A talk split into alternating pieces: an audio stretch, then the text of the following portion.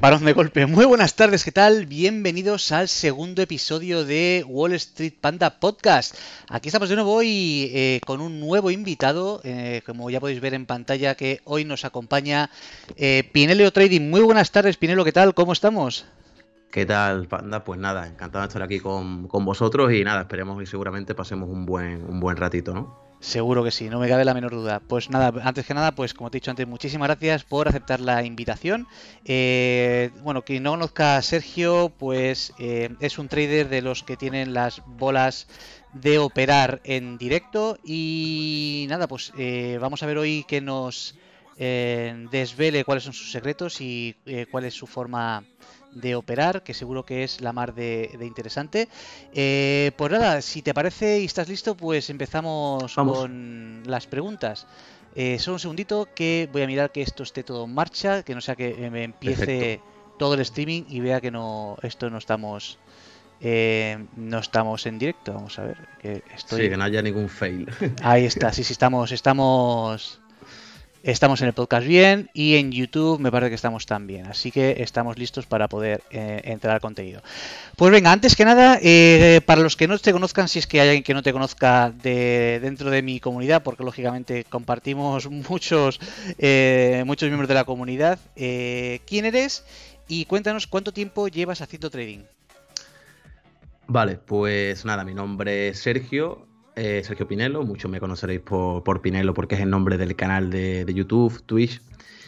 Y bueno, yo soy una persona que, se inició en el mundo del trading ya allá por 2016, o sea, no me considero una persona con una experiencia, o sea, una persona con mucha trayectoria que lleva más, de 10 años, pero sí que llevo ya un tiempo en este mundillo. Y bueno, eh, como digo, te, cuento ya la historia de cómo, de cómo comencé en el trading y tal. Sí, sí, adelante. Vale. Y bueno, yo, porque va enlazado, ¿no? Con lo que, lo que hago actualmente. Yo estudio finanzas y contabilidad. A mí nunca me había llamado la, atención esto de la bolsa. Cuando digo nunca es nunca, no ni por parte de familia ni nada, pero sí que eh, la carrera, como está relacionado un poco con el tema de las finanzas y tal, pues quieras o no, ahí está, está la parte de, de la bolsa, ¿no? Y una vez buscando, indagando por internet, creo que estaba viendo alguna página de marca o algo, me salió una publicidad de, un broker, ¿vale?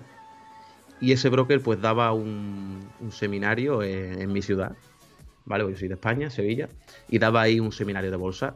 Y digo, bueno, sin ahí tampoco tener interés en, el tema, sí que me dio la, la curiosidad, ¿no? Porque al final, como digo, estudiaba algo relacionado y y es verdad que, para el que lo sepa, haya estudiado eh, carreras similares, no se toca apenas bolsa o muy, muy por encima.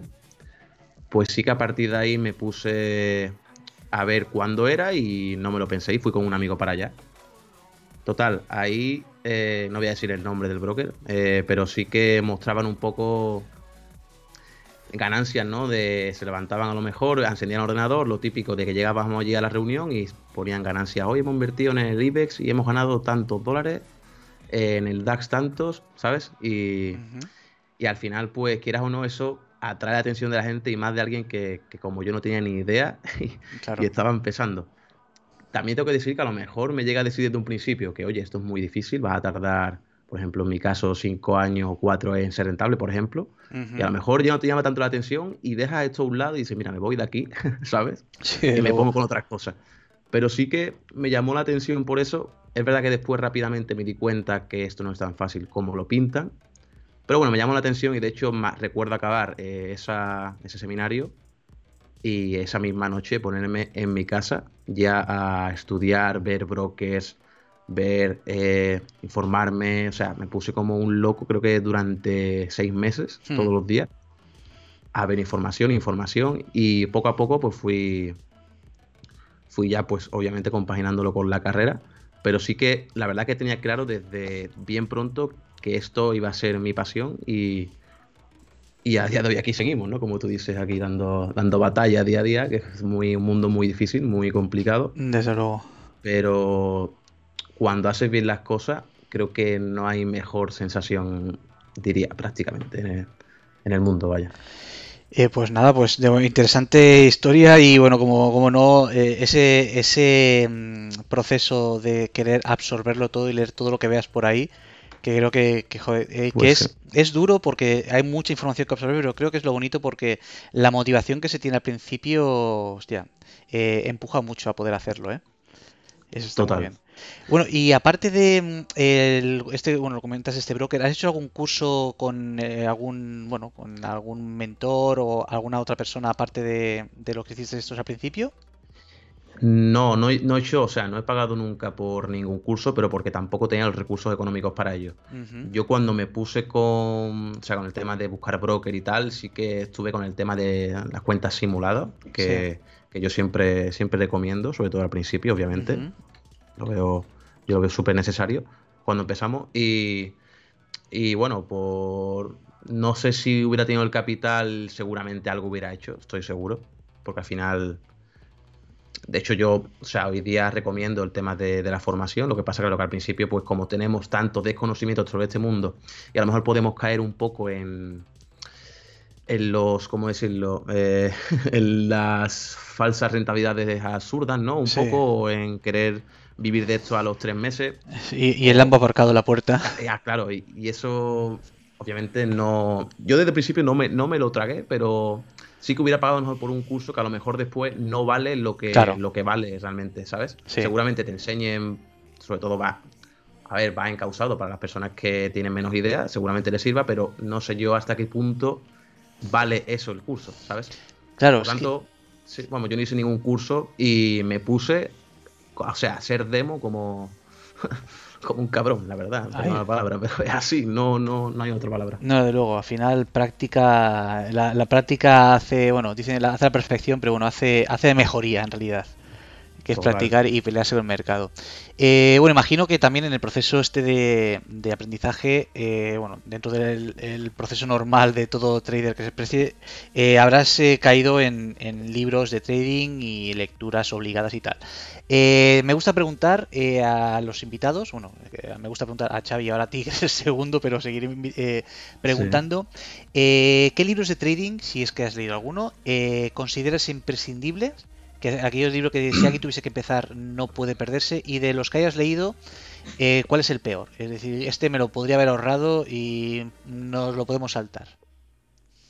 Sí mira eh, sí que tengo libros que he leído y o sea no uno varios. El primero que tuve eh, no sé si conoces a José Luis Cava. Sí claro. Fue uno de los seminarios que fui no ese fue era otro. Fue para allá a dar una charla y la verdad que estuvo bastante bien, me gustó mucho cómo comunicaba y tal, y me compré el libro suyo, El arte de especular, que es un libro que, a ver, es un poco más, explica los típicos indicadores más de RSI y tal. También un poco más de ámbito fundamental, no tanto técnico, pero te toca un poco todo.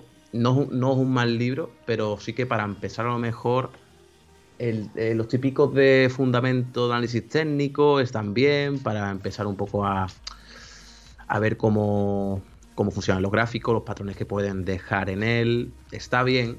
Es verdad que normalmente son libros, tú lo sabrás, que son un poco tostón, la verdad. Sí, algunos son duritos. son duros de leer, incluso al que le guste esto.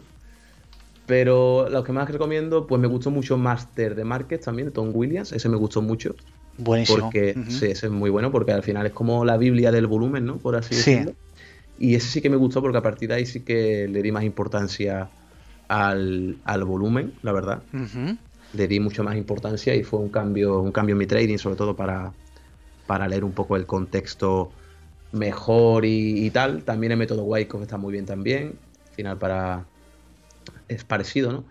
Eh, y también así por encima, típico de psicotrading, pues tengo uno que se llama Las cartas al trader, que también está, está bien. Ajá el trading como negocio es muy bueno. Eso es muy bueno porque te da, para el que empieza. Para ser realista.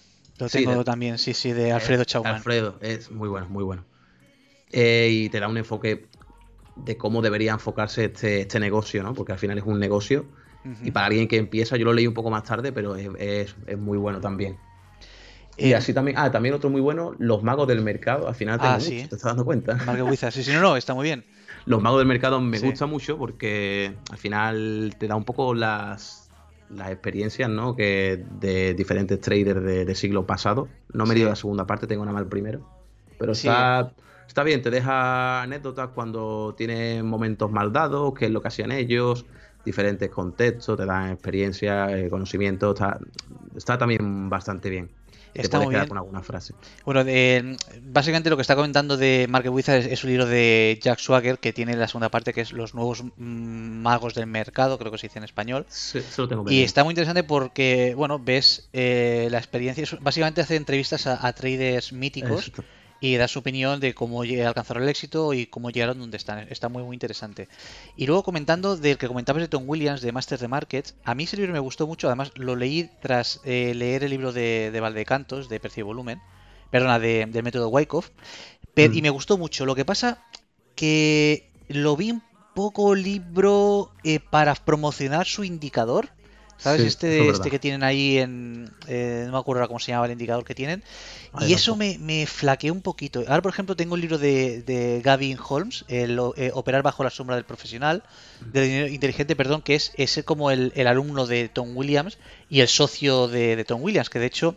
Eh, mm. Cuando se hizo el Barcelona Trading Point, estuvo Gavin Holmes y los que estuvimos pudimos escuchar eh, porque llamaron a Tom Williams y se hizo como una videollamada en directo con Tom Williams eh, que entonces vivía todavía y fue ya fue un momento bastante especial porque ya el pobre a los pocos meses murió.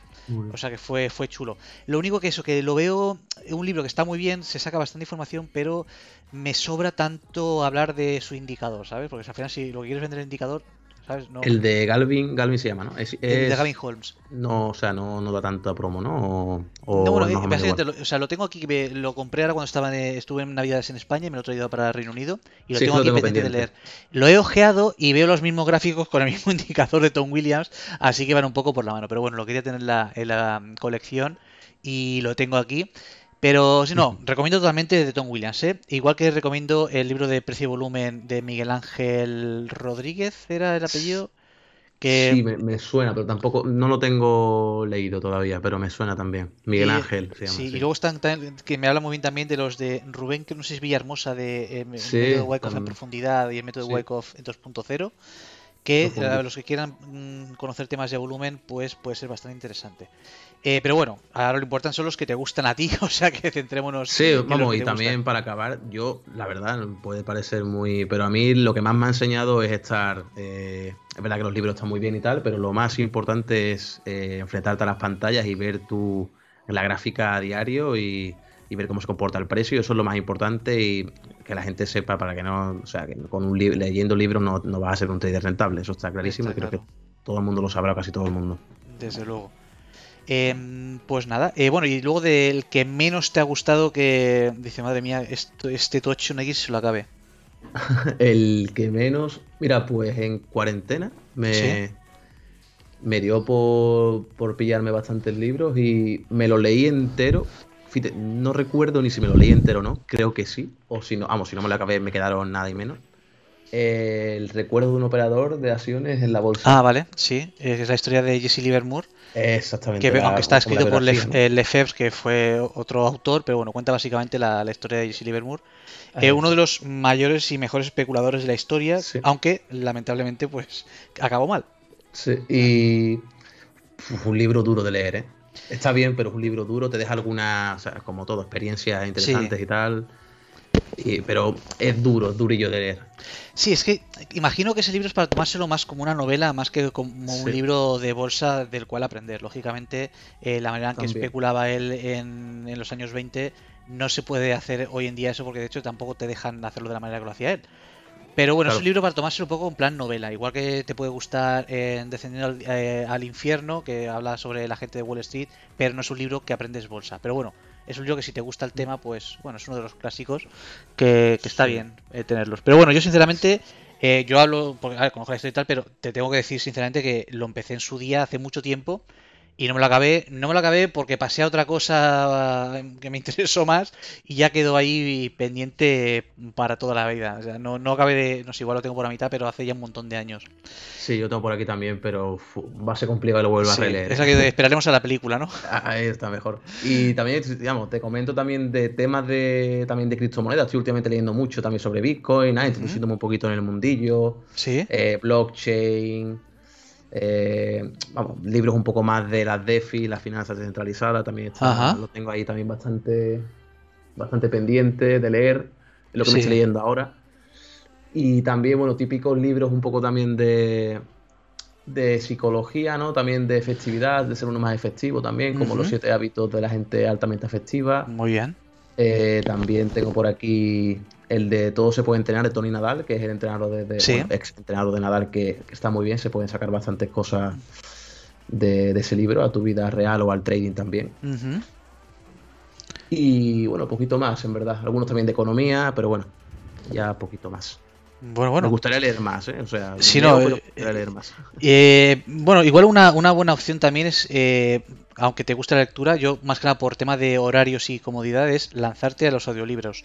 Eh, me abrí la típica cuenta de Audible y, joder, la verdad que mm, me mola, ¿eh? El tema de audiolibros, para tener, ponértelos de fondo cuando estás trabajando, yo personalmente los recomiendo, sean o no sean de trading, porque lógicamente un libro de trading es más complicado en audiolibro porque si vienen los gráficos es más complicado, ¿no? Pero, hostia, a mí de luego me ha salvado muchas horas de lectura poder estar ahí haciendo cualquier cosa o por ejemplo ahora me da por irme a caminar por ahí para hacer un poco de ejercicio y, quitarme el polvo de estar todo el día en, en el despacho y audiolibro y andando, ¿eh? La verdad que es una... O, otra opción muy buena es escuchar este podcast, a lo cual os recomiendo totalmente. Totalmente. Eh, bueno, eh, siguiendo así, eh, vamos a la siguiente pregunta, así cambiando un poco de tercio, y es, eh, ¿cómo te definirías a ti mismo como trader? ¿Qué tipo de trader eres? ¿Cómo me definiría como trader? una pregunta complicada. Yo me consideraría un trader tranquilo, que gestiona su riesgo eh, de forma acorde a, la cuenta y que siempre miro, o sea, siempre miro con alta de miras, o sea, no me, no me preocupa el resultado de, un día, ¿no? Me intento siempre verlo todo con perspectiva. Y, básicamente, básicamente eso. Como digo, no mm, una vez que me enfrento a pantallas y tal, me enfoco obviamente en la sesión, pero intento cuando salen las cosas mal y tal, pues siempre, eh, como digo, pensar que esto es una maratón y, que realmente lo que pase en el día de hoy no va a determinar si voy a ser un trader rentable o no. Eso, me da mucha tranquilidad y me lo repito porque, porque creo que es importante y, eso. Y al final mañana abre otra vez la, feria, ¿no? Como se dice. Bueno, además de aparte yo tendría que añadir ahí que aparte de ser un trader, además honesto, y valiente porque lo haces en directo, que eso no muchos se atreven. Eh, algún día, bueno, ya hablaré más en mm. profundidad de ese tema porque a la hora de postear fotos eh, muchos ponen lo muchísimo que ganan. Pero hablando con gente, bueno, ahora no puedo dar muchos detalles porque es un tema que vendrá dentro de poco pero, y no puedo dar mucho, pero gente que quería hacer algo similar a lo que hacemos y se encontraron en que los famosos, entre comillas, dijeron que de operar en directo no hay. Entonces, mm, felicidades por ser valiente y ser honesto porque muestras lo que haces, ganes o pierdas, lo cual chapó. Y sobre todo, felicidades por tu. Porque sabes que muchas veces yo personalmente voy a ver a Pinero cuando acabo mi streaming, pues voy a verlo. Y me gusta por la disciplina que demuestras también el hecho de. A mí hay una cosa que todavía no lo he hecho en casi 200 eh, streamings que he hecho: es cerrar un mm. día sin hacer ninguna operación. Y eso tú lo has hecho ah, y, no básicamente pues igual por la presión de sección de streaming pues venga va, vamos a hacer aunque sea la que no, lo hago conscientemente pero la disciplina que tienes de decir no hoy no veo nada pues no hago nada cerramos esta mañana pues ole tú porque eso es algo que demuestra también un nivel de, de disciplina que admiro tanto ese como el de aquí he entrado ahí está mi profit y este es mi stop eh, aquí me espero hasta que se ejecute lo que sea ole ole tú también eso lo hace también Álvaro de Tele Barcelona, lo cual chapó por vosotros eh, la capacidad de decir, no, no, esto se ejecutará lo que tenga que ejecutar y la paciencia que tenéis para que se ejecute ese trade. Así que también O sea, añádelo a tu definición como trader porque luego. Sí, es verdad. O sea, iba a decir también lo de disciplinado, se me había olvidado, que si me considero una persona disciplinada. Otra cosa no sé, pero disciplinado, la verdad que sí intento. A ver, siempre hay días que, obviamente pues no está uno fino. De hecho, me, ocurrió la semana pasada un día que no dije, este no ha sido el trade eh, más idóneo de mi carrera como trader. Pero, pero bueno, siempre como digo, eh, veo el error, trato de ver por qué he fallado e intentar que la próxima vez pues tarde más en pasar, porque al final siempre vamos a cometer fallos. Eso es así, no somos robots, pero, pero eso. Sí, me considero una persona también que, que soy disciplinada y quizás por eso me he mantenido todo el año anterior operando y habiendo pasado rachas, sobre todo al principio, complicadas, vaya. Muy bien, pues felicidades y oye, eh, sigue así porque desde luego, mm, desde luego lo estás haciendo de coña y, no te puedo decir lo contrario. Así que felicidades y nada, mucho éxito en ese aspecto. Eh, venga, siguiente pregunta que te quiero hacer es eh, ¿qué plataforma o broker son tus favoritos a la hora de operar? Bueno, lógicamente te vemos a diario usando uno, así que, pero bueno, cuéntanos, ¿qué, ¿cuál es tu plataforma favorita y si tienes algún otro broker que uses que te guste? Sí, eh, yo, como comenté antes, empecé con, broker de, de CFDs, eh, con la plataforma que diría que el 99% incluye, que es MetaTrader. Y realmente MetaTrader sí que la veía una plataforma un poco anticuada, no adaptada a los tiempos actuales. Y, bueno, al final descubrí, creo que allá por 2000, yo llevo de 2016, por 2017 acabando así, descubrí los futuros a través de, una sala en directo que hubo durante una semana de, creo que fue de Víctor Gómez, ¿sabes quién es? Sí, sí, claro. Y, a raíz de ahí descubrí Ninja Trader y digo, hostia, esto está guay y tal. Ya conocía el, volumen, vi mm. que también lo trabajaba él y a partir de ahí pues me puse a descargar Ninja Trader. Creo que, eh, como la gente, bueno, si no sabéis, Ninja Trader te da una cuenta demo durante 15 días y puedes ir renovándola con un correo nuevo o... Bueno, puedes ir renovándola cada 15 días y puedes al final utilizarlo de forma ilimitada. Yo, yo gasté un montón de, tiempo en eso. Y a partir de ahí, pues sí que me quedé con los futuros y Ninja Trader. Tuve mucho tiempo en demo y realmente antes de dar el paso a mi cuenta, a mi cuenta real, descubrí, que ahora hablaremos después, según me has dicho, de las empresas de fondeo. y, y por eso tal, o sea, un broker, decirte un broker, pues sería decirte algo, pero no creo que tenga la información como para que pueda recomendar a alguien sobre ello. Vale. Sí, perfecto. Pues nada, gracias por la respuesta. Me parece muy coherente, así que perfecto. Eh, vale, tema de llamas de cara así a la operativa. Eh, ¿Qué tipos de, si es que los usas, qué tipo de indicadores usas al operar o aunque no los uses tanto, cuáles son tus favoritos? Pues mira, yo soy un trader que opera eh, básicamente con indicador del volumen y utilizo el price action, lo que es la acción del precio. Voy voy analizando un poquito el precio, lo que va siendo en, la sesión diaria, una vez abre el mercado, gráfico de un minuto y voy, y voy viendo cómo se va comportando el precio. Eh, opero con, con roturas eh, de gráfico de un minuto, las zonas que va generando, tanto por arriba, a ver, ahora mismo se ve que es fácil de explicar, ¿no? Entra rotura por arriba, rompe una resistencia, entro largo, hmm. rompe un soporte, entro corto, pero a la práctica no es tan fácil ni siempre se va a dar esa circunstancia, porque puede haber mucha volatilidad como estos días, que hace que los stops, porque yo pongo siempre el stop en la última estructura del precio, pues sean stops muy grandes que haga que esa entrada en cuestión pues sea un riesgo elevado para la salud financiera de mi cuenta y, como he comentado antes, lo, que menos quiero es que al día siguiente esté pensando en el trade del día anterior. Claro. Eso es lo que no quiero que pase. Por eso intento cuidar mucho ese aspecto. Y, y eso, básicamente eh, uso tengo gráfico realmente limpio, no utilizo medias móviles ni MACD. MACD lo usaba más al principio, pero en mis inicios que tenía gráfico, había, tengo fotos todavía de capturas por ahí que tengo el gráfico con un montón de indicadores, todo, eh, pintado el gráfico que parece aquello de cachondeo. Sí. Pero ya hoy día, eh, o sea, tengo gráfico mucho más limpio y tal. No considero que mi operativa sea la más difícil del mundo, pero tampoco, tampoco la veo fácil porque yo de hecho estuve llevo ya operando así tres años y medio o así. Y de hecho al principio pues no tuve que adaptarme a ello. Pero eso, básicamente volumen y price action con el contexto que vaya generando el precio en ese, en ese momento.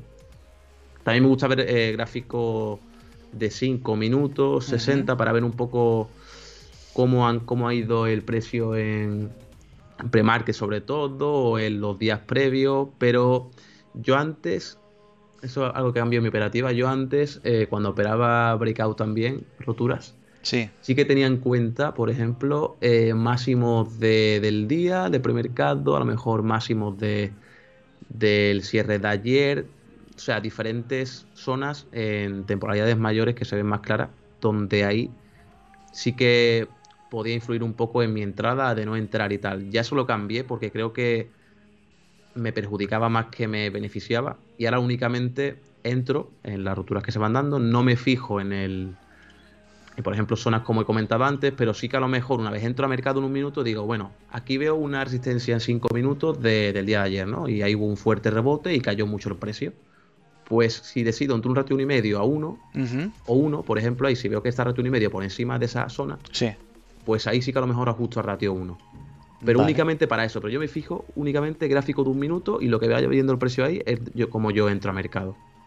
Ya las zonas anteriores ya eso lo, quité porque creo que me perjudicaba más y creo que eh, mis resultados pues así también lo, reflejaron. Me vino mejor. Perfecto. Pues nada, creo que mejor no se podía haber explicado, o sea, detalladito, o sea que creo que aquí en ese aspecto no ha quedado ninguna duda. Eh, vale, vamos a ver. Perfecto, no sé, que estoy viendo que parece que en Twitch no se está viendo bien.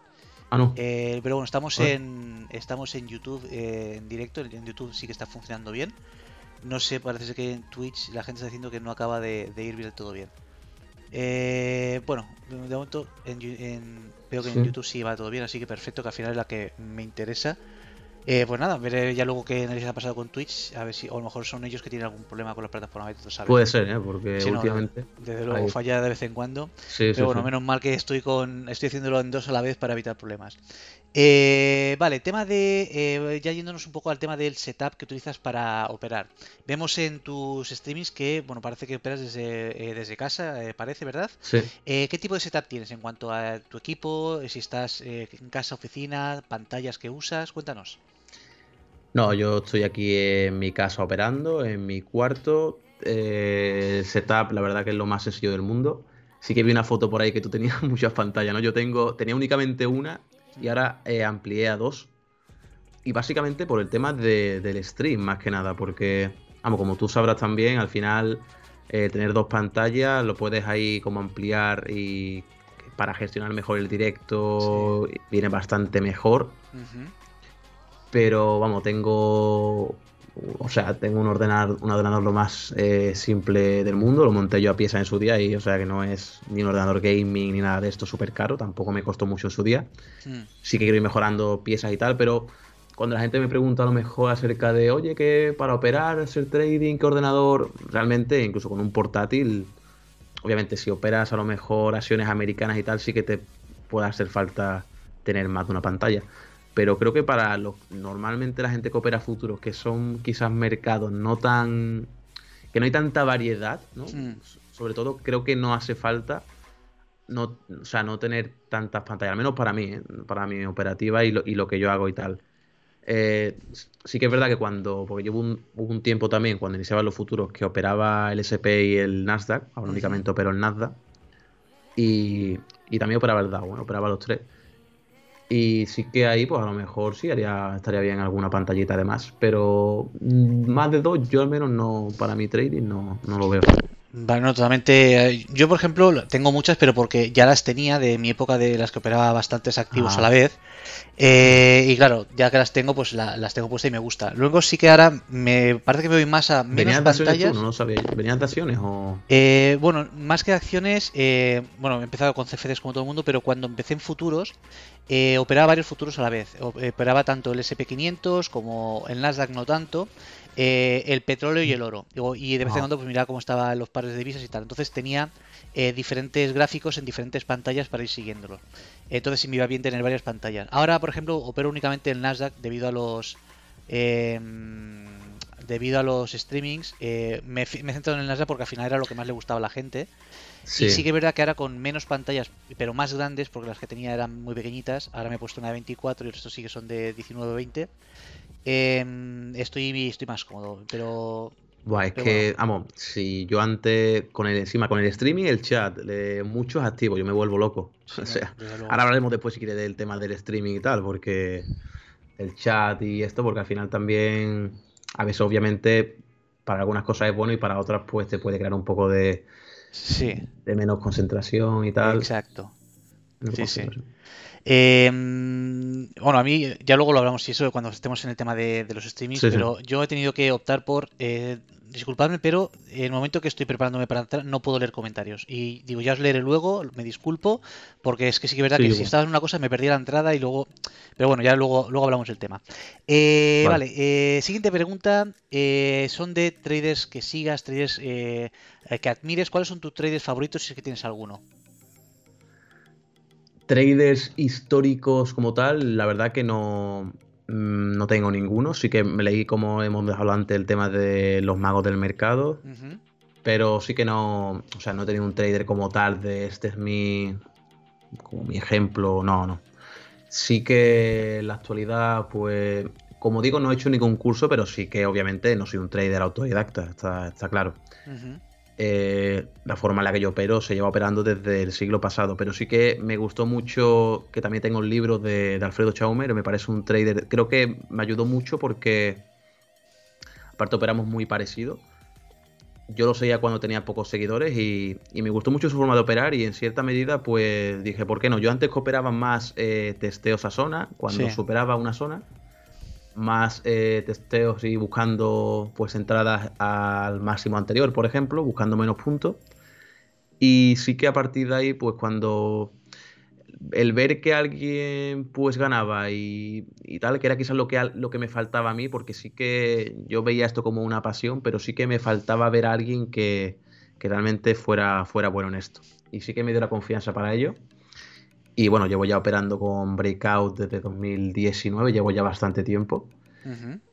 y, y, eso, otro trader así también, pues bueno, también mencionaría también Víctor Gómez también, creo que es alguien a tener en cuenta porque lleva muchos años en esto, tiene su sala de trading, creo que alguien que da formación y todos los días lo muestra a diario con sus alumnos, gane o pierda también, creo, creo que también es, de destacar y, además también lo veo alguien, una persona muy honesta y, que trabaja que trabaja mucho.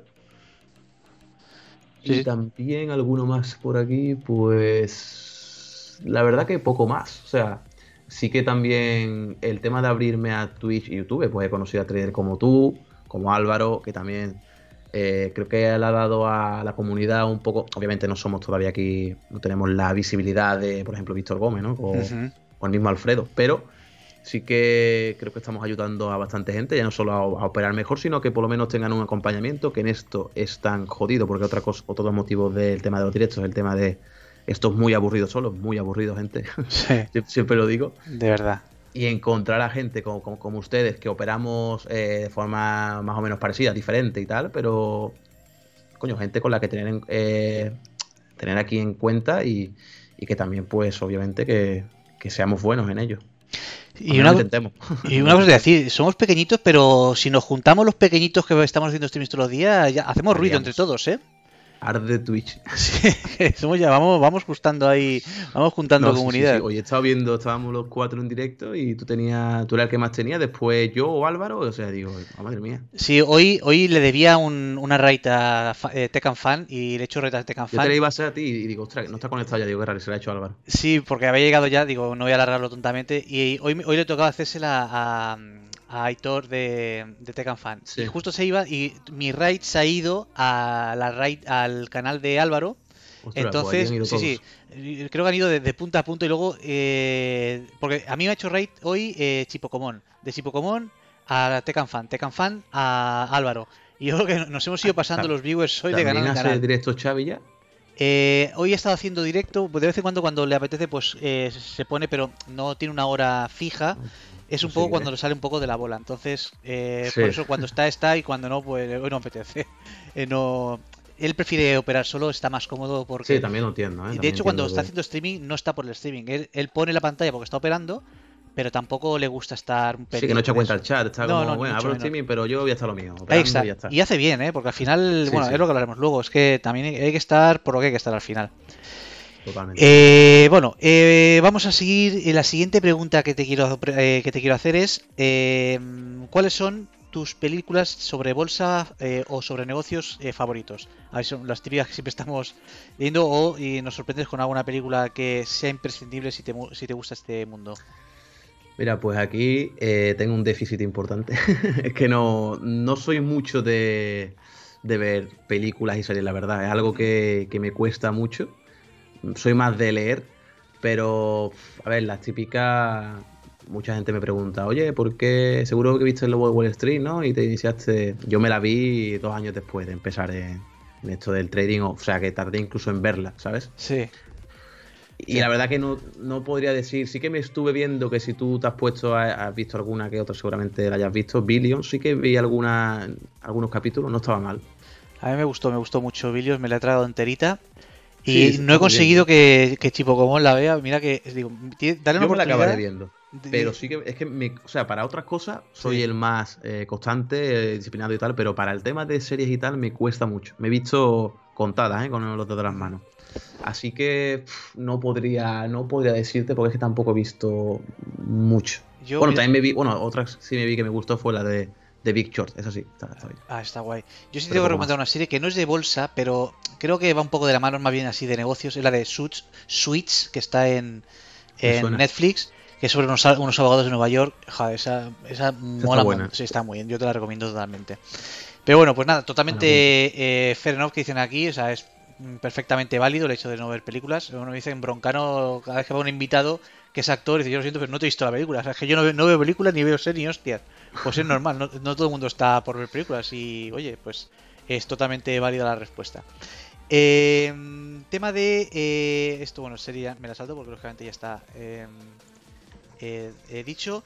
De, caras a la, sesión de cada día, antes de operar, ¿cómo te preparas para la sesión? ¿Hay algún ritual que suelas hacer antes de operar? Ya sean ver noticias, ver ciertas páginas web, eh, ver que han hecho dos traders, meditas, vas a soltar lastre al baño, alguna cosa que hagas antes de operar cada día, ¿cómo te preparas?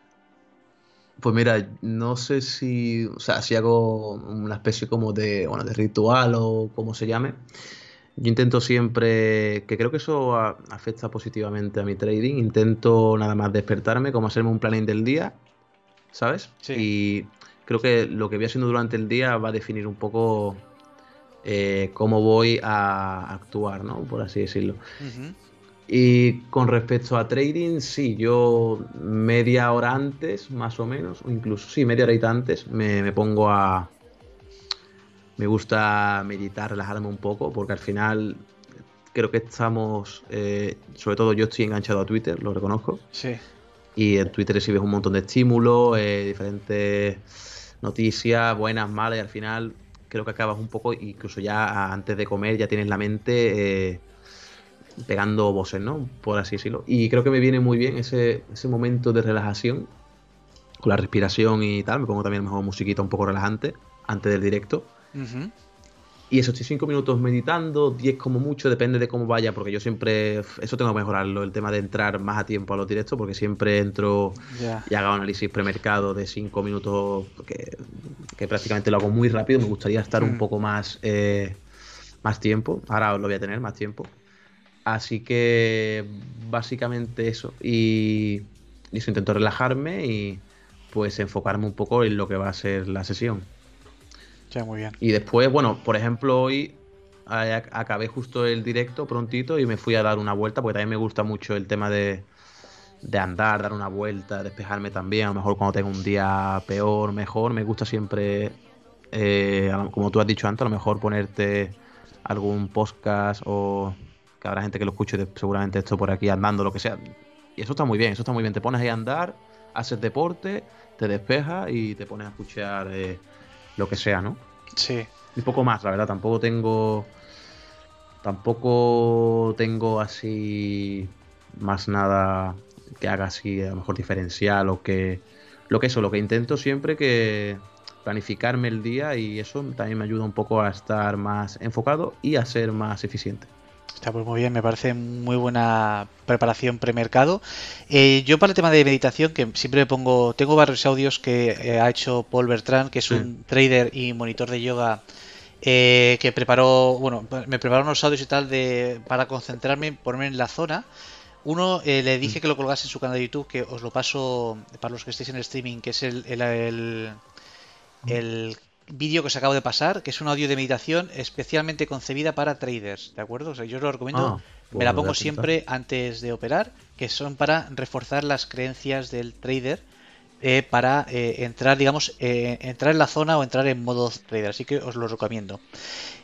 así que me parece muy buena la opción de mm, calmarte y sobre todo si estás trabajando, estudiando, que tienes como que cambiar, cambiarte el traje de, estudiante o lo que sea o a traje de trader intentar en la zona me parece muy buena opción eh, mentalmente preparar, porque al final es lo que vas a utilizar para la operativa. Em, bueno, el tema de la estrategia lo has comentado así un poco antes por encima, el tema de price action y del tema de roturas de, de, niveles. Em, ¿Hay algo así que quieras hacer hincapié de a la hora de, tu estrategia que quieras comentar? O bueno, básicamente está dicho. Es decir, que básicamente la pregunta era que qué estrategia usas al operar, pero bueno, ahora has estado comentando así un poco por encima antes. No, básicamente creo que lo he explicado. Sí, ha quedado así bastante clarito en esa. Sí, yo creo que sí, me, he explayado, o sea, he explicado antes bastante claramente todo, o sea. Luego, lo que sí quiero, en relación a esto, lo que siempre quería preguntarte es cómo defines eh, tu stop y tu profit. O sea, cómo, cómo, calculas el riesgo o eh, dónde decides eh, las salidas. ¿En base a análisis técnico, en base a gestión monetaria? ¿Cómo lo sueles hacer? Eh, pues mira, como he comentado, los stops siempre los pongo en la última estructura del precio. Si por ejemplo vemos algún tipo de onda eh, eh, de onda de tendencia alcista, ¿no? Con su posterior retroceso. Si vuelvo otra vez el precio a romper ese máximo de ahí, pues ahí tendría, tendría mi stop en la última estructura del precio, tanto cuando sube como cuando baja. No quiere decir que yo siempre entre en mercados tendenciales. De hecho, últimamente, por lo menos yo estaba viéndolo así, estamos viendo aperturas muy mucho rango, mucha volatilidad, pero muy laterales, muy complicadas, pero sí que eh, se pueden también entrar ahí. Al final, algún tipo de manipulación, ruptura con falso rompimiento, también puedo ahí aprovecharlo para entrar en un trade en, el rango.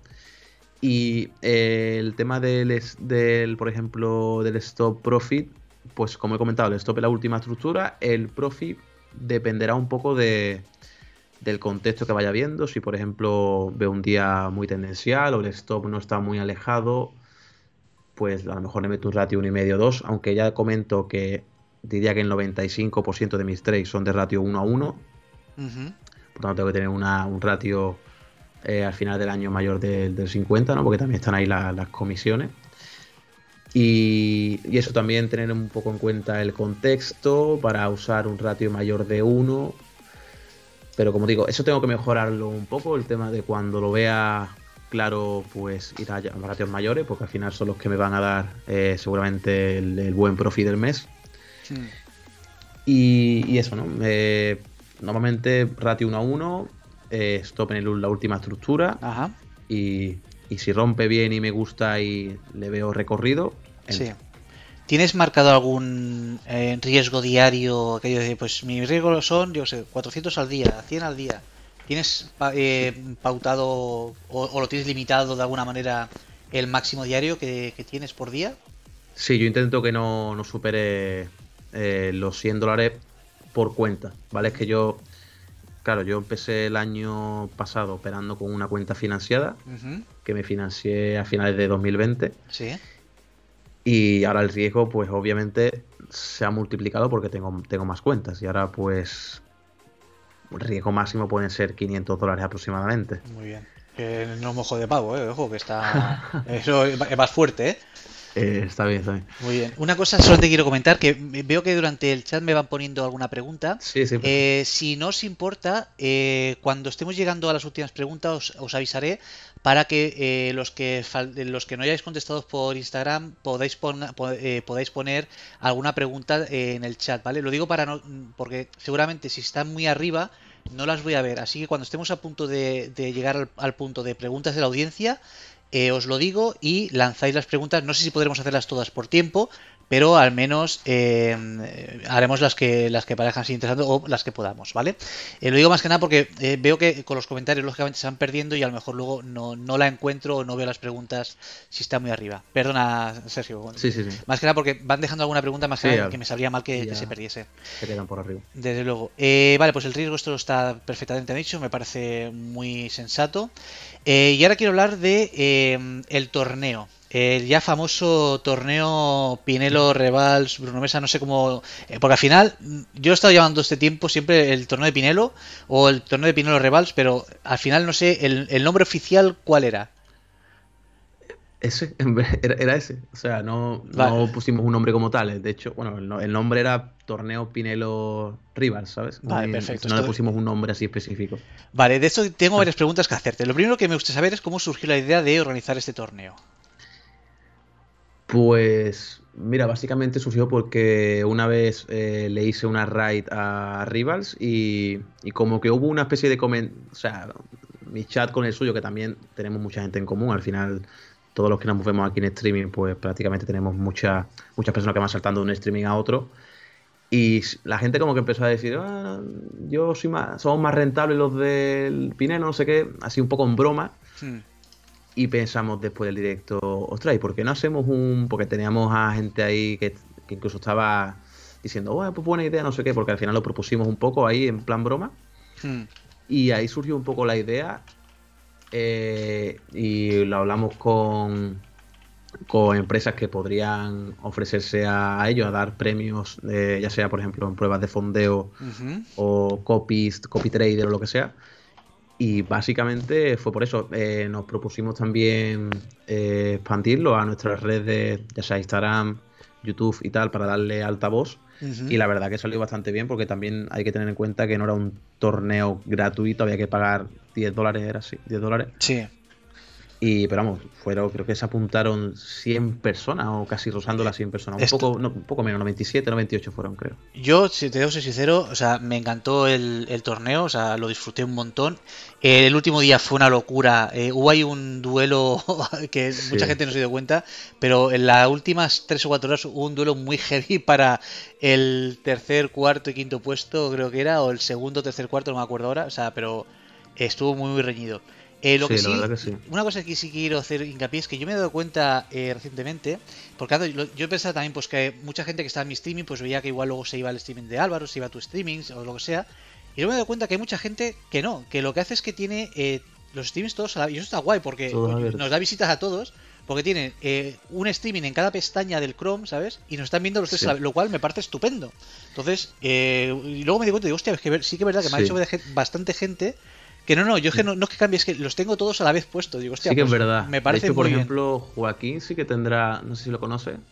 Joaquín, ahora mismo no sé quién es. Que también se va muy bien con Álvaro y tal. Yo creo que seguramente tenga los streams abiertos de, muchos de nosotros. Pues y de hecho te voy a decir más. Había una persona, no sé, no sé nada de ella ya, pero que hacía directos él, pero mostrando las diferentes pantallas de los diferentes traders que estaban en directo. Como comentando un poco, bueno, para hasta aquí Pinelo, tal, eh, parece que va a ser entrada. Hostia. Eh, después estaba con... No, recuerdo quién más estaba haciendo trading en vivo ahí. No, Álvaro no era, ni tú tampoco, porque creo que fue, fue justo cuando yo estaba empezando, prácticamente en marzo del año pasado o así. Sí. Y me hizo bastante gracia. Y, y pues, o sea, ya diciéndome tú que te, las personas tendrán los multi-stream abiertos, pues seguro, seguro que será así. No, ya, es que me parece muy bien, porque claro, me dan visita a mí, te dan visita a ti, y eso es aquello de que mientras estamos ahí esperando, pues tal, que uno entra, pues coño, pues pones el tío que está entrando y escuchas el trade. Me parece buena, buena opción también. y oye, quieras que no, y así todos tenemos visitas también, que eso está súper está guay. No, sí, sí, total. Luego, eh, bueno, volviendo al tema del, del, torneo, que me voy por los cerros de Buda, eh, a ti personalmente como organizador, eh, ¿qué te pareció la, la experiencia? Eh, ¿Lo volverías a hacer? Bueno, de hecho, la siguiente pregunta es, ¿habrá segundo torneo?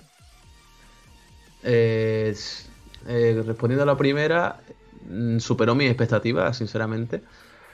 Porque como comenté, al final el tema de pagar 10 dólares, pues a lo mejor a muchas personas le podían echar un poco para atrás y pues digo, a lo mejor me puse de meta, creo que eran 50, de 50 a 70, llegamos casi 100, así que superamos la, mi expectativa.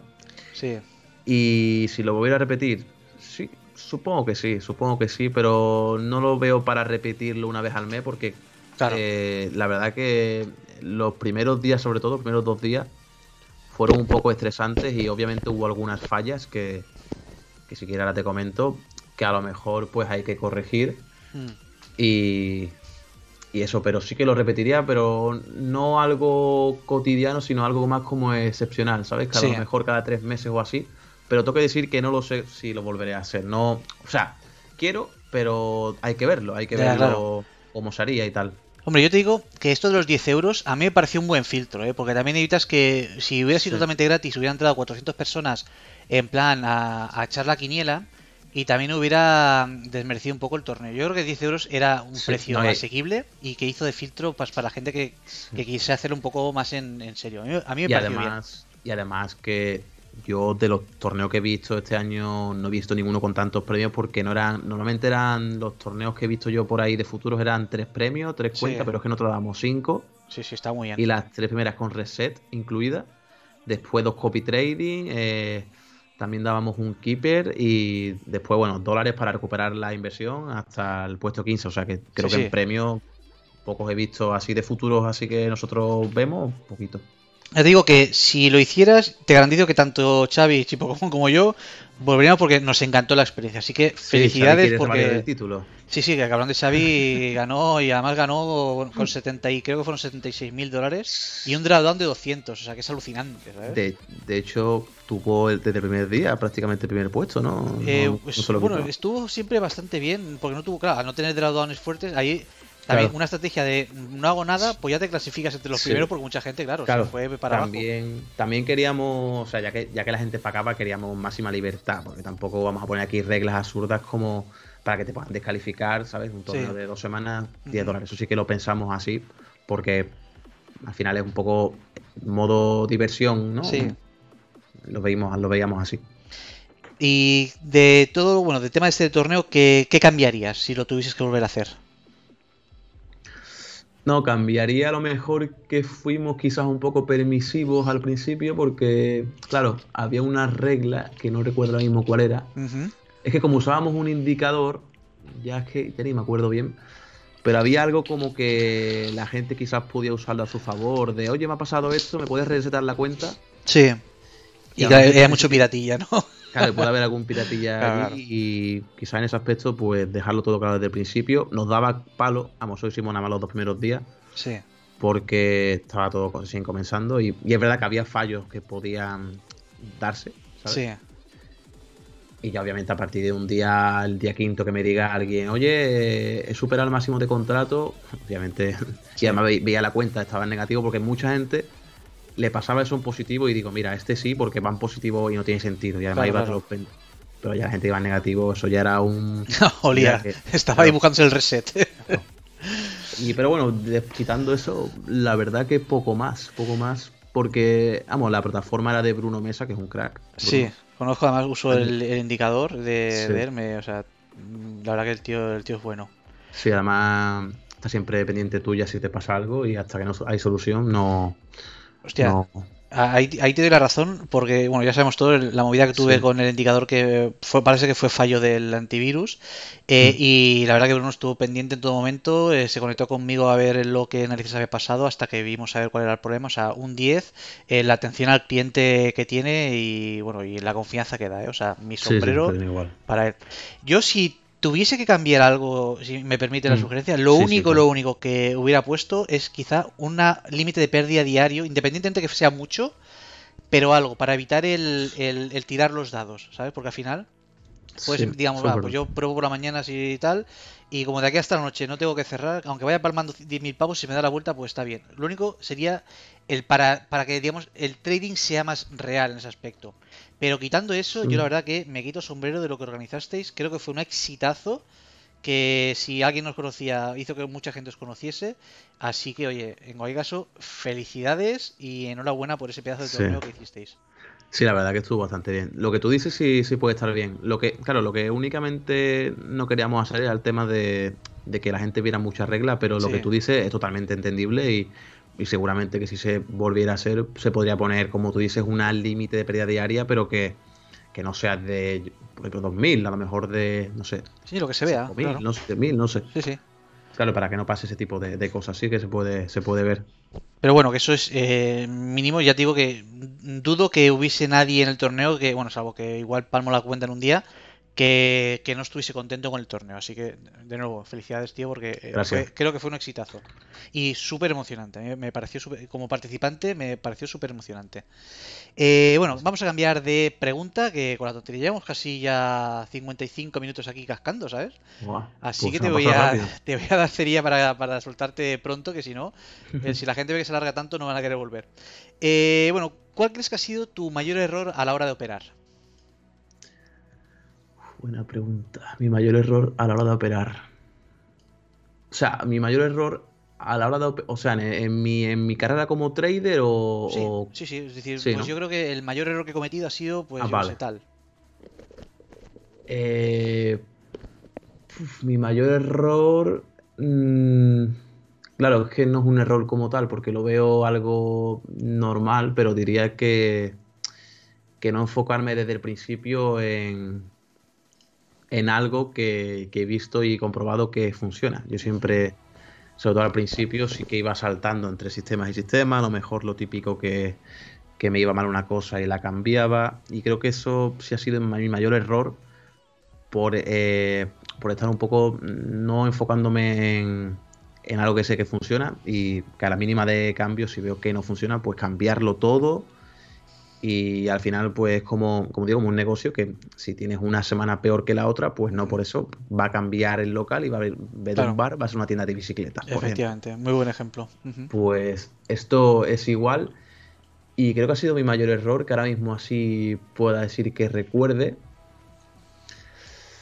Un poquito más, si me acuerdo de alguno te lo digo, pero ahora mismo no me acuerdo de as- así ninguno más. Ningún pueda- problema. Eh, bueno, te iba a preguntar también que cuál creías que era tu fortaleza. Creo que, bueno, con lo que has explicado antes, podemos decir que era tu disciplina. No sé si estarás de acuerdo.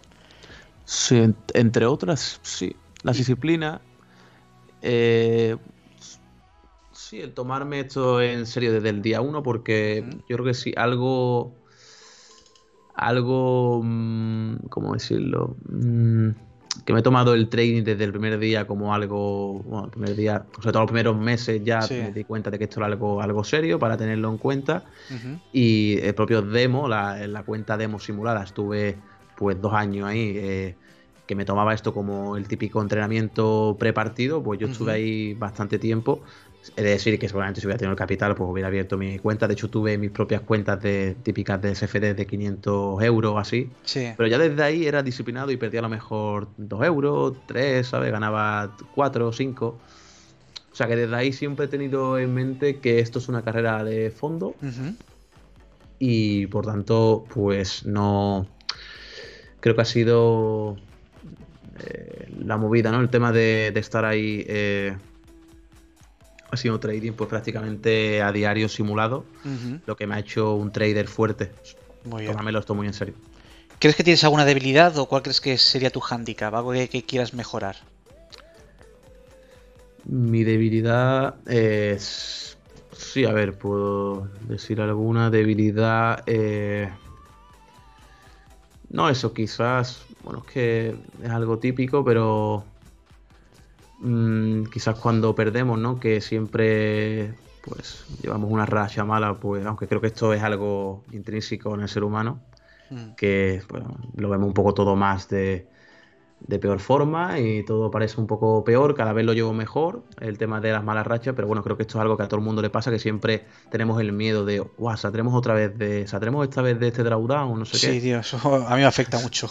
Eso de los que cuando lleva tres días claro. seguidos, ya, tengo que hacer un ejercicio mental para volver, Sí. ¿eh? Sí, sí, y, y otra debilidad, pues bueno, creo que a veces debería ser un poco más eh, ambicioso, buscando recorridos quizás mayores en el precio. Eso sí que me lo he propuesto y lo he dicho antes, que a ver si una persona a lo mejor un, un trader conservador, más tirando conservador, pero sí que a veces, como he hecho en el backtesting de mi estrategia, que fue también otra otro de los cambios fuertes en mi trading, el tema de hacer un backtesting bueno de la operativa de, de dos añitos, pues buscarle ahí eh, mayores trades de mayor ratio 1, que Ujú. son los que digo que dan los, los mejores profits. Sí. Pero bueno, incluso así, no me ha ido mal el primer año también haciendo streaming a diario, pero quiero mejorarlo en este. Muy bien. Em, ya de cara a, tus trades, ¿cuál crees que ha sido eh, tu peor trade? Ese que te ha hecho prácticamente casi dejarlo. ¿Y qué hiciste para recuperarte de ese, de ese bajón? Pues fue justo en la época de, de cuando estaba la bolsa desplomándose, no digo ahora, digo en 2020. Y sí que, por suerte, fue en una prueba de fondo, pero ahí sí que creo que ha sido la vez que, que más eh, frustrado me he sentido haciendo trading, o más inútil, o más de decir qué coño he hecho. Y fue en un trade que, que realmente no fue no fue algo como que sobreoperé y tal, sino que metí un trade, eh, creo que fue creo que fue una compra o algo. Sí, fue una compra, creo. Y, rápidamente eh, entré con un riesgo bastante alto porque ya llevaba varios días eh, sin entrada, por lo mismo que está pasando ahora, que espero haber aprendido la lesión. Y encima, no solo eso, sino que entré con un riesgo ya creo que era del 50% a lo que suelo asumir en una prueba de fondeo que ya de por sí voy más apalancado. Sí. Y, y pues perdí, creo que no llegué a la máxima pérdida diaria. Bueno, sí, prácticamente llegué, pero rozándola, ¿sabes? Y ya estaba la cuenta prácticamente aniquilada. Y eso no, no es decir, hostia, un trade que perdí en mi cuenta real mil dólares, no, no. Pero sí que me afectó. y, un stop, el típico, yo siempre lo digo, me jode mucho más el stop de psicológico de decir, hostia, hoy no, no he hecho bien las cosas, que a lo mejor un stop que, que monetariamente es mayor, pero que está dentro de tu límite de riesgo, ¿sabes? Sí. Y ese stop son los que a mí me revientan de cuando hago las cosas bien y, lo que y lo que más me, cuesta a lo mejor sobrellevar. Pero bueno, es verdad que a partir de ahí sí que no me ha vuelto a pasar y, esperemos que dure, porque al final es, la gestión de riesgos lo que nos hace aquí estar vivos. Desde luego. Y de cara a tu mejor trade, ¿cuál dirías que ha sido tu mejor trade? Eh, da igual si quieres decirlo en monetario, porcentaje, como tú veas. El trade que, o simplemente que has dicho, hostia, es que este trade lo he clavado eh, ¿Cuál crees que fue ese trade que para ti es el mejor? Claro, como yo he dicho antes, que opero con ratio 1 a 1, realmente como trades y tal no, no, te sabría decir. Sí que ha habido algunos muy buenos de ratio de ratios mayores a 1 que los dejé correr y tal. Pero lo que más me. Lo que más me. Bueno, mi mejor trade o mi mejor cambio en el trading ha sido sobre todo a raíz de utilizar la, la copiadora que al final pues pasé de arriesgar, como digo, a lo mejor 60 mm. dólares de media en cuenta, pues a lo mejor ganar eh, cinco veces más. Por tanto, eso ha sido eh, el gran cambio de mi trading y al final, como siempre digo, esto es como todo, hay que usar la, copiadora si ya eres una persona consistente o, lleva ya unos meses siéndolo. Y eso ha sido el gran cambio o mi gran, sí, mi gran trade, por así decirlo, dar ese paso que, que la verdad que fue bastante importante para mí y ya he tenido algunos meses en los cuales he, ganado el mercado y obviamente pues la diferencia es notoria. Claro. Y hablando de las cuentas de fondeo, ¿tienes algún número, o sea, un número de cuentas eh, como objetivo? Es decir, pues yo quiero ir a por 5, 10, 15 cuentas de fondeo. ¿Tienes algún número en mente de, en cuestión de cuentas de fondeo? Mm, no tengo objetivo como tal, sí que actualmente tengo 5 sí que comenté que iba, o sea, no, no creo que a corto plazo añada alguna más. Aunque nunca se sabe, pero espero a corto plazo no tener que añadir alguna más, porque al final ahora mismo estoy, porque digo, el cambio ha sido muy grande. Hace un año estaba operando con una cuenta únicamente. Sí.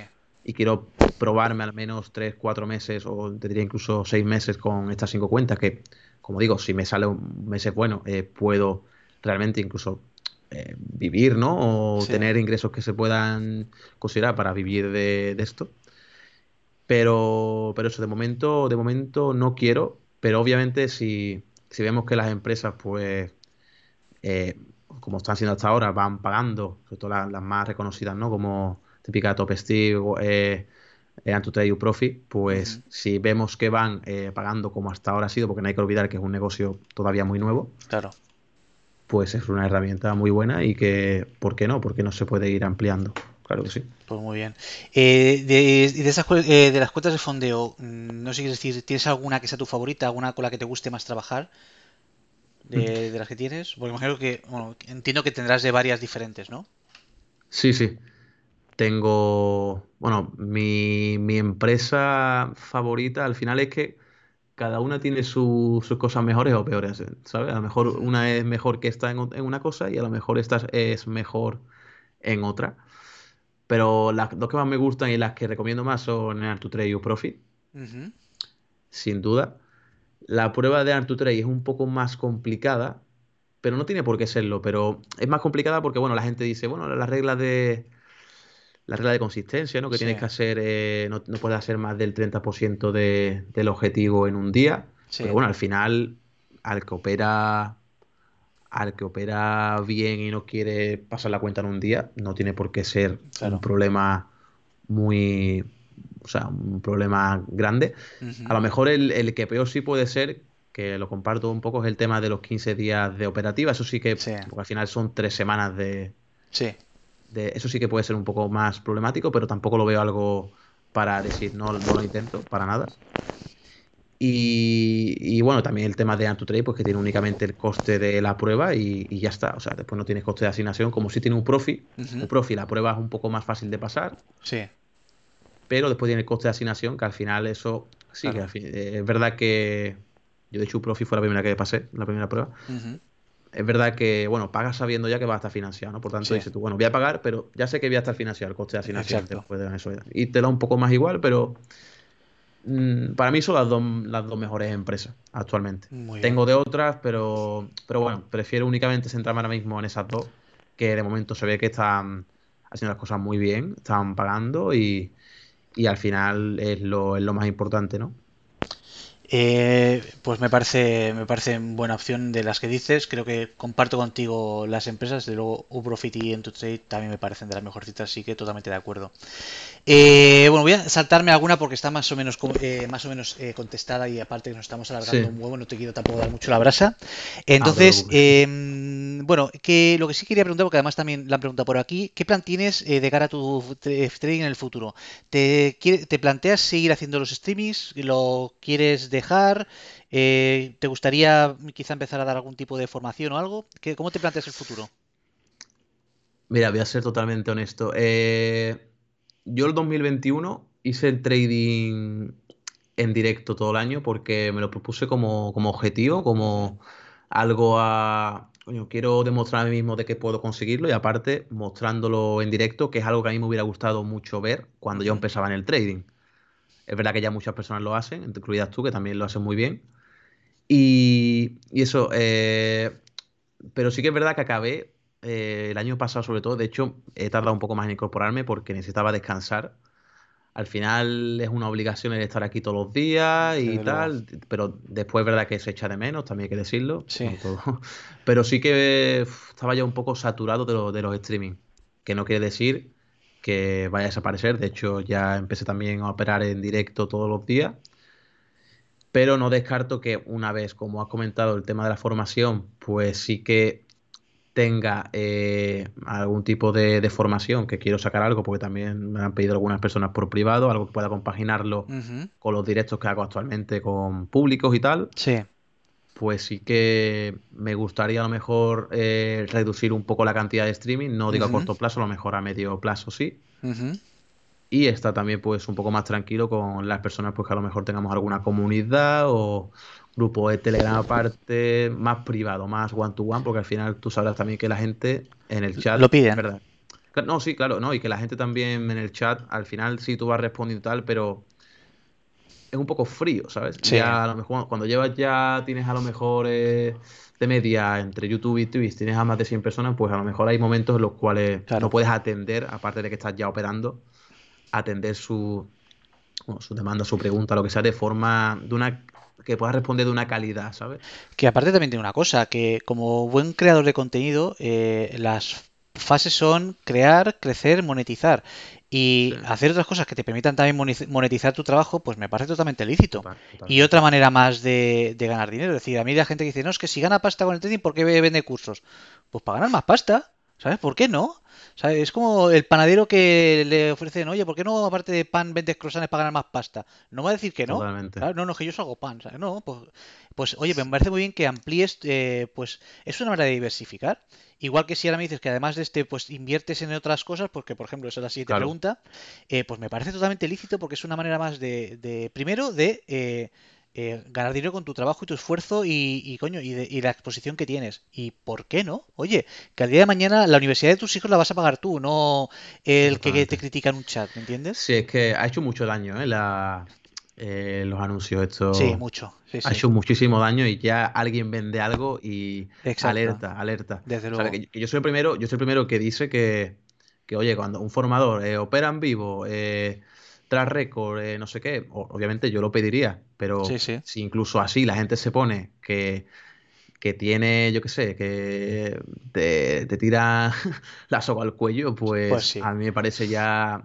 Pero bueno, normalmente siempre vienen de los mismos, de gente que, que a lo mejor te conoce de poco, que no se fía de ti, pero yo creo que realmente nosotros no hemos ganado el respeto de, de hecho, mucha gente me lo dice, de que, coño, que lo que hacemos no es nada fácil Mm. y si encima la gente puede aprender y, y todo, ¿qué, qué, qué malo va a estar vender algo? Es que no, No, no tiene sentido y como tú has dicho, el trading, que es un negocio, obviamente yo aspiro a vivir del trading, yo hoy día no vivo del trading únicamente. Claro. Yo aspiro a vivir del trading y, y si sigo así, probablemente lo acabaré, lo acabaré haciendo tarde o temprano, porque no quiero tampoco estancarme. Pero, ¿por qué va a ser malo si, si hay gente que te lo pide, Sí, eh, sí. la formación de algo que la gente ha estado viendo durante tanto tiempo y que saben que eres bueno? Claro, claro, Pero- efectivamente. Y al final, es un- la gente que, o sea, si critican es que estás vivo, ¿no? Yo me quedo con eso Sí. y, y es así. Pero es verdad que es un poco frustrante porque ya me han llegado algunos mensajes que digo yo, madre mía. Pero sí, a, Pero a bueno, mí una vez un pavo Sí. me, me llamó en Instagram, me envió un mensaje de un día que puse el resultado, además ese día no sé si había ganado o perdido. Y dice, vendes humo muy bien, me dice, pero ¿qué, qué, qué humo vendo, tío? O sea, estoy operando en directo, Sí, sí, ya es gratis, que ni- o sea, no vendo nada y me llama- y mira, chaval, vete a seguir a otro. Ya es que ni, ya ni se creen, o sea, ya está, Sí. ya está, oper- ya está operando con el chat, En fin. no se lo creen, ya. Pero tío, no ves que, además ese día creo que además que había perdido, pero no ves que estoy poniendo que acabo de palmar 350 pavos, tío. ¿Tú piensas que me lo voy a inventar? No, y claro, y es que aparte, o sea, nosotros que enseñamos la parte menos glamurosa del trading, Sí, o sea, sí. pérdidas, semanas de pérdidas, meses incluso de pérdida, o sea, ¿qué me, qué me estás contando? Desde sabes? luego. Pero bueno, nunca se puede estar a gusto de todos y más en este negocio que parece que porque se ha hecho de trading da, da derecho a otra gente a muchas cosas, como por ejemplo exigirte que le cuentes eh, cuánto dinero has ganado o eh, a, ti, ¿Sabes? a ti qué te importa. ¿En ¿Cuánto ganas? Sí, aparte típica, esto, cuánto- con tus negocios, ¿cuánto más ganas? Oye, te voy a decir a ti, ¿también te quieres que te diga la mi declaración de la renta? Pues eso tampoco es. Por cierto, a las, gente- a las personas que estéis en el chat, eh, faltan un par de preguntas. Lo digo por si queréis lanzar ahora eh, vuestras preguntas. Haremos un par de días más porque ya nos estamos alargando un poco y aprovechamos para preguntarle a, a Pinelo. Eh, Sergio, si tuvieses que darte un, un consejo a ti mismo, eh, a tu yo de cuando empezabas, ¿cuál sería?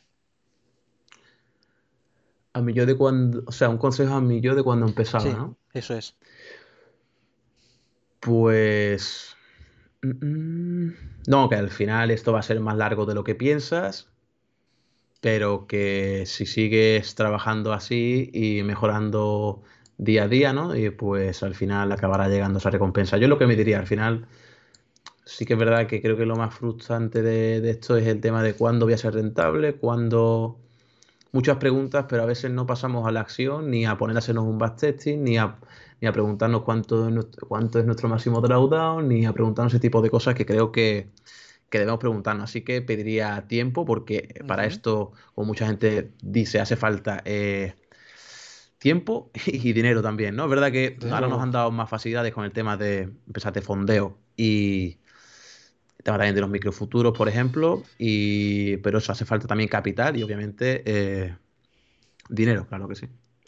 Eh, vale, esta pregunta que te voy a hacer ahora creo que es muy importante y te digo por qué, porque lo que me vayas a responder aquí, eh, te explico. O sea, la pregunta que te voy a hacer ahora es que ¿qué le dirías a tu yo de dentro de cinco años? Es decir, ¿qué, qué mensaje, qué, mensaje le, qué mensaje le quieres dar a Sergio Pinelo del año 2027?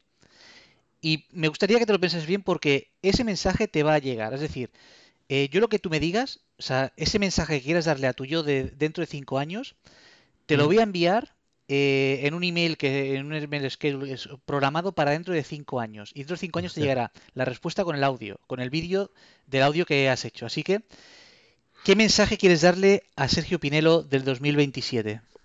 O sea, ¿qué mensaje le daría a tu, a tu yo, de, dentro de cinco años? Es decir, eh, por ejemplo, dijo, ¿qué has hecho esos años? ¿Estás donde queríamos estar? ¿Sabes? En plan, has hecho lo que teníamos. ¿Tú qué le quieres decir a tu yo de hace de, dentro de cinco años? Oh, buena pregunta.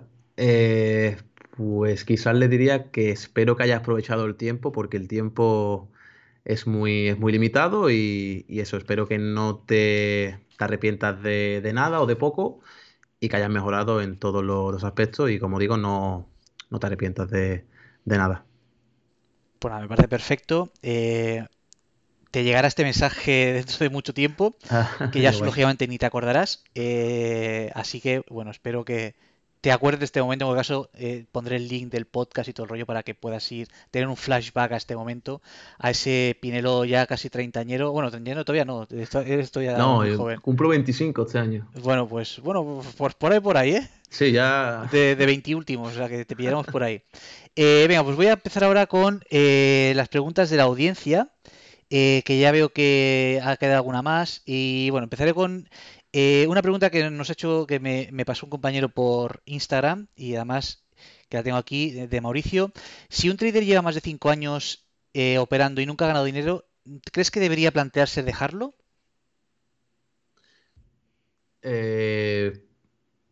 Mm, claro, es que va a depender de cómo ha aprovechado ese tiempo porque si ha sido un trader que, ha estado eh, pegando botes entre diferentes eh, estrategias, nunca ha estado enfocado en algo realmente, o operaba poco, el trabajo limitaba, pues quizás le falte más tiempo. Al final cada persona tiene su, su recorrido y, y es una pregunta complicada porque Claro, y también puede ser otro caso de que una persona que lleve cinco años y haya intentado por todos los medios ser rentable eh, y por diferentes caminos, pero bueno, enfocarse eh, en uno, pero no le sale, no le sale, no le sale. Y bueno, pues al final yo creo que también esto es un, es un negocio que sí es una habilidad que se aprende, pero creo que no todos estamos preparados para, para ello.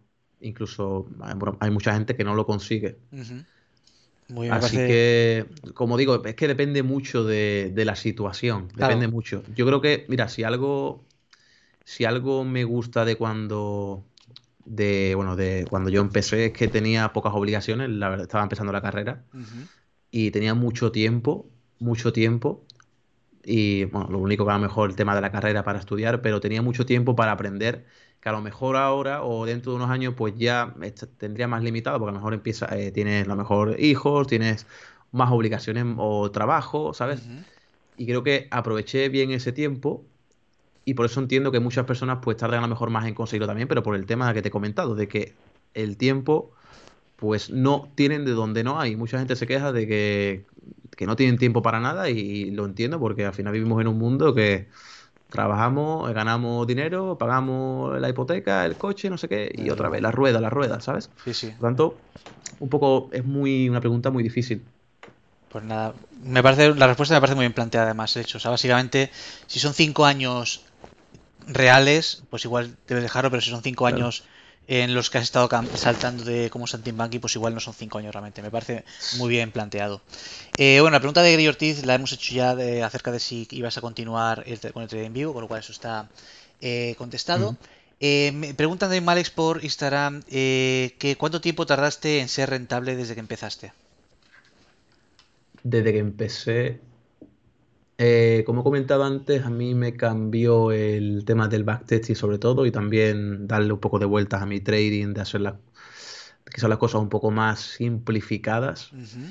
Y creo que ese cambio vino a raíz de, mm, bueno, desde que comencé, te diría, unos tres años y medio, cuatro aproximadamente. Muy bien. Está, está muy bien. Eh, preguntan por aquí también, eh, ¿cuántas evaluaciones hiciste antes de financiarte? pues hice la que comenté antes del error de, bueno, del peor trader que, peor, peor trade, perdón, que, hice, que esa fue justo en, en, las caídas de marzo. esa la suspendí, después tuve otra que la pasé, pero por error, la típica que, te equivocas de gráfico, abres el mini en vez del micro. Sí. Y como, tenéis, como lo tengo en puntos, pues no me di cuenta, y, pero fue al revés, fue totalmente al revés. Pasé las pruebas y, y por equivocación realmente. ¿Qué es lo que pasa? Lo que no mereces lo acabas pagando, ¿no? Pues en real, cuando eh, UProfi descalificaba por noticia, eh, vino una noticia, no me acuerdo cuál fue, y me dio un correito diciendo, oye, has incumplido esta regla. Ah, qué putada. sí, que menos mal que ya quitaron esta, estas cosas porque también la competencia ha hecho que... Claro, claro. Esto está muy bien y ya no hay ninguna empresa que yo sepa que descalifique por esto. Y también intenté alguna que otra, así, pruebas más cortas, típico de cash de 10 días, del hilo, que es la única vez ah, que intenté del hilo. Pero tampoco, intent, tampoco intenta muchas más, porque cuando pegaba a lo mejor suspendía, me pegaba otra vez otro, como una especie de castigo, dos semanas en demo, así, y volvía otra vez, o un mes, un mes positivo voy a intentarlo. Creo que fue a la cuarta o quinta, cuando pasé realmente la primera prueba, que digo yo, esta vez sí, la ha pasado con mi, ¿sabes? Muy bien, pues guay pues también está muy bien. En caso, oye, ahí están las cuentas ya acumulándose. Sí, pero vamos, que, la gente entienda que una prueba de fondeo no te va a ser, o sea, que la pases o no, no, te va a ser que sea un trade rentable o no, porque al final te puede pillar también una mala racha en la prueba y no por eso eres un, perdedor, claro. Ahí está. Mi pregunta, Tomás, eh, si recomiendas el uso de Fibonacci. A mí me gusta usarlo para ver un poco, bueno, el retroceso, dónde puede parar el precio y tal, pero para mi operativa no es... Eh, no, no es para nada esencial ni nada. Sí, pero me gusta utilizarlo para eso, para ver posibles paradas del precio.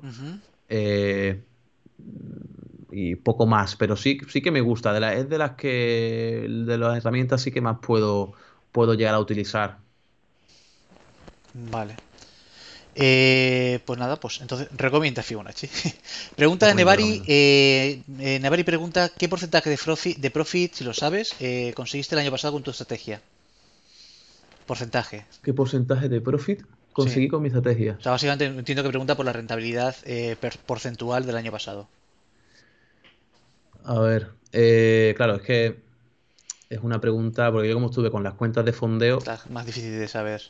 Es más difícil de saber. Si tomamos en cuenta el drawdown, eh, la cuenta de que tenía de micro tu profit, la...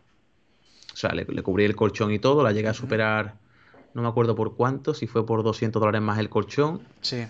Y como después metí más cuentas de fondeo, la de Antutrade me ha llegado ahora. Y las cuentas de fondeo que tenía de, de GoWall también, eh, sí que le saqué el drawdown de 2000. Creo que le saqué un. No sé si fue un. Las tuve desde mayo, porque fue añadiéndolas progresivamente. Tuve una en mayo, otra en junio, julio, otra en septiembre, creo y a lo mejor era un 35 o 40% en cada una. Pero no, la verdad que no lo tengo, no lo tengo bien cuantificado. Vale, sin problema. Y ahora la de Antutrade, pues la, verdad que ha empezado con una, lo que te comenté, con una racha regulera. Pero bueno, siempre que, siempre que tengo, me pasó con la cuenta de Uprofi, que tuve mi mayor último mes malo, que fue en noviembre de 2020, creo que, o sea, es el peor mes que recuerdo hmm. en tiempo. Sí. Y después las de GoWall, que cuando también las pillé, sí que me pilló también una, racha una racha mala de drawdown. Igual que ahora me está pasando con la de Artu 3, a ver si puedo darle la vuelta pronto. Buena paciencia, que seguro que te sale bien. Em, bueno, Fernando preguntaba si piensas de formación, eso lo hemos respondido antes, que bueno, no estás cerrado a eso, con lo cual, mm, totalmente. No, estoy trabajando en ello, espero pronto dar alguna novedad. Pero de momento, a cortísimo plazo no. Vale. Pero, pero todo tengo pendiente. Pues todo mi apoyo y adelante, que creo que es perfectamente lícito y más en tu caso que muestras a diario lo que estás haciendo. Eh, de nuevo, Nevari, eh, ¿aspiras a tener una cuenta propia o te vas a quedar de momento con las cuentas de fondeo?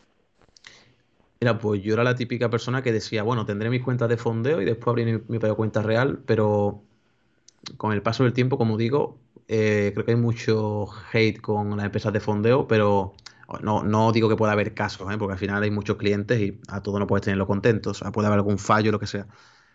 Pero hablo de las empresas top, ¿vale? Las que están liderando, por así decirlo. Eh, sí que veo interesante el tema de, seguir ampliando, como hemos dicho antes, cartera de cuentas de fondeo, pero sí que obviamente tendré mi propia cuenta de futuro. ya cuando la saque diré, diré, o sea, diré cuánto y y cuándo lo haré.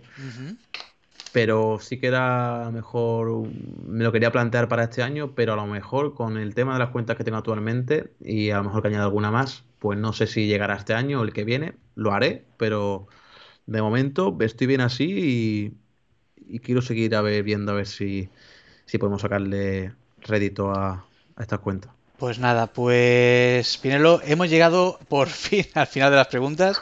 Oye, nada decirte que enhorabuena pues por todo lo que estás haciendo. Felicidades, creo que lo estás, lo estás petando. Tú también, tú y nada, muchísimas gracias por haber venido a este podcast, eh, en el cual pues empieza y me hace mucha ilusión teneros, sobre todo a, los compañeros que estamos ahí a diario dándonos de palos con el mercado. Pues la verdad que sí.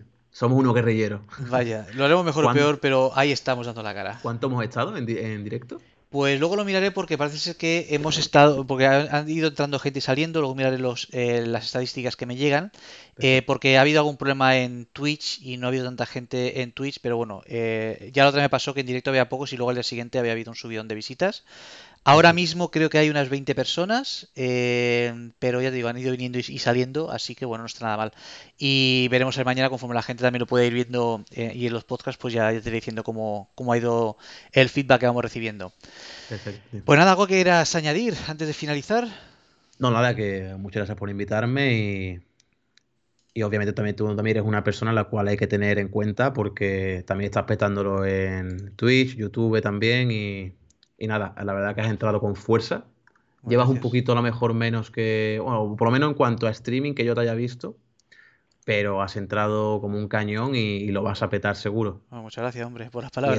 Y esto, está muy bien del podcast, la verdad que me ha gustado mucho y te lo estás currando mucho y, y animo a la gente que dé al botón de like, se suscriba y, nada, ya nos veremos próximamente, seguro. Segurísimo que sí. Pues nada, pues muchísimas gracias a Pinelo, eh, muchísimas gracias a todos los que habéis estado en el podcast eh, acompañándonos en directo, a los que lo vais a ver a posteriori y recordaros que eh, bueno, este podcast estará a partir de mañana ya colgado también en Google Podcast, en RSS, en em, Spotify y creo que alguna más, pero sinceramente ya ni me acuerdo, así que lo podéis disfrutar también desde esas plataformas.